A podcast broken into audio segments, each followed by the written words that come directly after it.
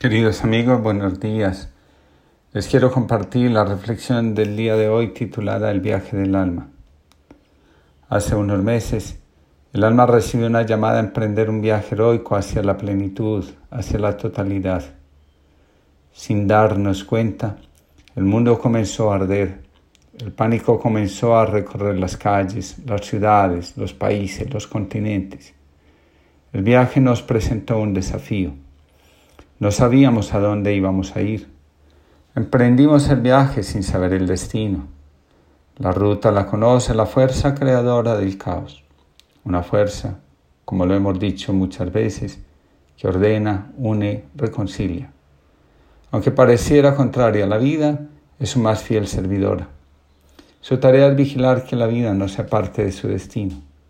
Una fuerza que conoce la ceguera del alma y su anhelo de encontrar la luz.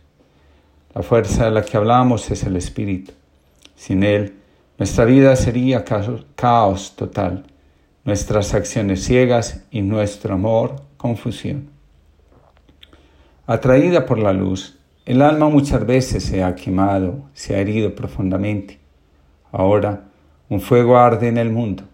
De nuevo, la tentación de ir detrás, como la mariposa que se deja atraer por la luz que emana de la vela, y sin darse cuenta se acerca para mirarle y conocerla. Cuando menos piensa, el fuego la quema, la consume, le quita definitivamente la vida. Nos dice Lope de Vega en la comedia El acero de Madrid.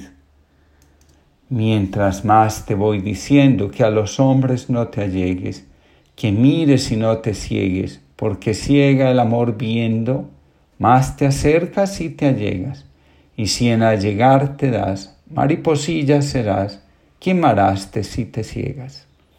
No todo lo que brilla es luz, ni todo lo que parece amor lo es. Pero, en la curiosidad y en el afán de encontrar lo que se anhela, el alma fácilmente sucumbe al sinsentido, a la amenaza, al abismo, a lo que en lugar de darle vida, se la arrebata. Nos dice el maestro Eckhart, el alma participa del ser de Dios. Por esa razón, el alma lo busca ansiosamente y desea unirse a Él, permanecer en Él. Cuando el alma se sumerge en Dios, se diviniza. El alma es, dice Eckhart, luz. No puede ser de otra manera. Viene de Dios que es luz. El alma conoce su esencia divina cuando deja resistirse a lo que es y se vuelca hacia, hacia Dios a través del bien, del amor y sobre todo del servicio para que quienes andan en la oscuridad también alcancen la luz.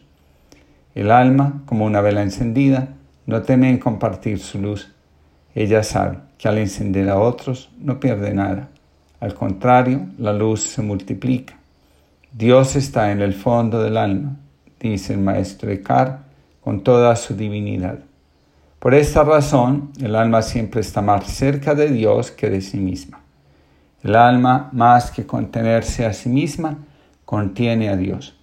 El alma es el recipiente y Dios el contenido. La llamada de la vida surge cada vez que el alma ha puesto su corazón en falsos dioses, en sentidos de vida aparentes, frágiles, superficiales. La vida no importa cómo, a través del Espíritu, nos devuelve a lo esencial. La fuerza superior cuando lo necesita, sacude la casa, lo frágil cae y solo permanece lo sólido, lo fundamental. Todo pasa, solo el amor permanece. Para volver a lo fundamental, es necesario rendirse, dejar de luchar, reconocer con humildad la vulnerabilidad. Sin la aceptación de lo que somos, ningún cambio es posible. El alma, muchas veces, se ilumina descendiendo antes que ascendiendo lo que parece la muerte es, en realidad, una nueva vida. Sin descender a las profundidades, a los lugares más oscuros, no podemos avanzar completos hacia el destino final. La mitología griega nos enseñó. El alma es el lado oscuro, todo lo que hemos rechazado para ser aceptados y amados. Mientras el alma no está completa, mientras no integra su sombra, no se siente plena y por esa razón las noticias que tiene de su fuente, de su destino, son incompletas. Para ir hacia Dios es necesario conocer antes la verdad sobre nosotros mismos. El temor, el pánico, el miedo a morir tiene una fuerza redentora, liberadora. El pánico nos lleva a suspender los patrones habituales de vida, especialmente los que son destructivos. Si no paramos, el pánico nos inunda, se convierte en trastorno y el freno se pone a la fuerza. Donde hay trastorno de pánico, hay un ser que lucha, que se resiste a ponerle freno a sus patrones destructivos de vida. El pánico nos conduce hacia el punto de inflexión, a la rendición, a darnos cuenta que no somos lo que decimos ser. La verdad de nuestro ser está en la desnudez, en el anonadamiento, la pobreza espiritual. Nos enseña el maestro Eckhart en estas condiciones, cuando el alma está llena de miedo, está atravesando la oscuridad de la noche. En la noche, el alma se despoja de sí misma y vive en completa pobreza espiritual. En esto consiste el anonadamiento místico. ¿En qué consiste la pobreza espiritual? El alma se separa de todo lo creado cuando hago suspensión de las actividades cotidianas, tomo conciencia de mis patrones habituales de conducta. Cuando suspendemos la actividad habitual, viene a nuestra conciencia la incapacidad de escucharnos, de estar a gusto con nosotros mismos.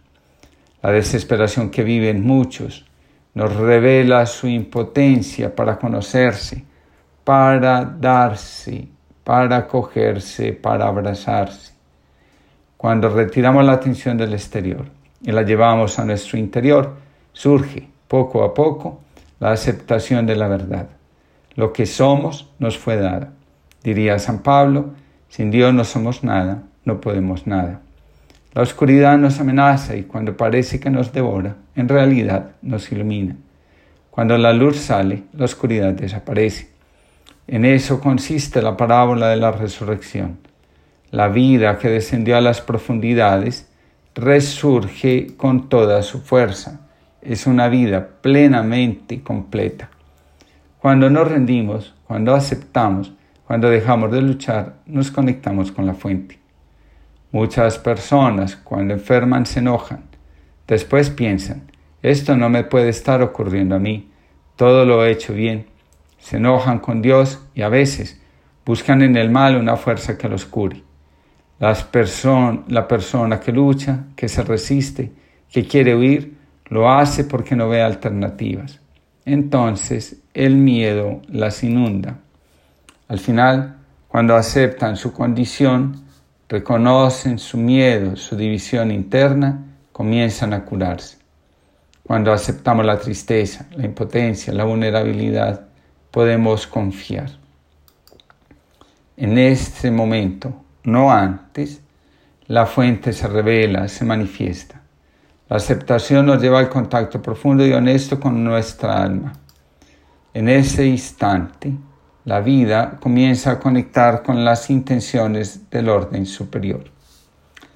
Sabemos que estamos en conexión con la fuente cuando podemos decir, nada temo, el Señor va conmigo, me está llevando a fuentes de agua tranquilas. Nos enseña el maestro Eckhart por la gracia de Dios soy lo que soy. La dinámica del alma creada es ser sostenida en su ser por Dios, lo que la sitúa entre la eternidad y el tiempo. Le permite ser iluminada por Dios y recibir la vida divina, ser espiritualizada en la divinidad. En su desnudez psicológica despliega sus velas para anclarse en Dios. Para ver desde el alma tenemos que entrar en contacto con ella. De lo contrario, serán las voces del miedo las que se escuchen.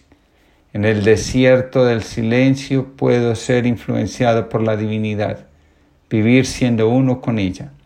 En momentos difíciles, dice el maestro Eckhart, le pido a Dios que me vacíe de mí mismo y me llene de Él.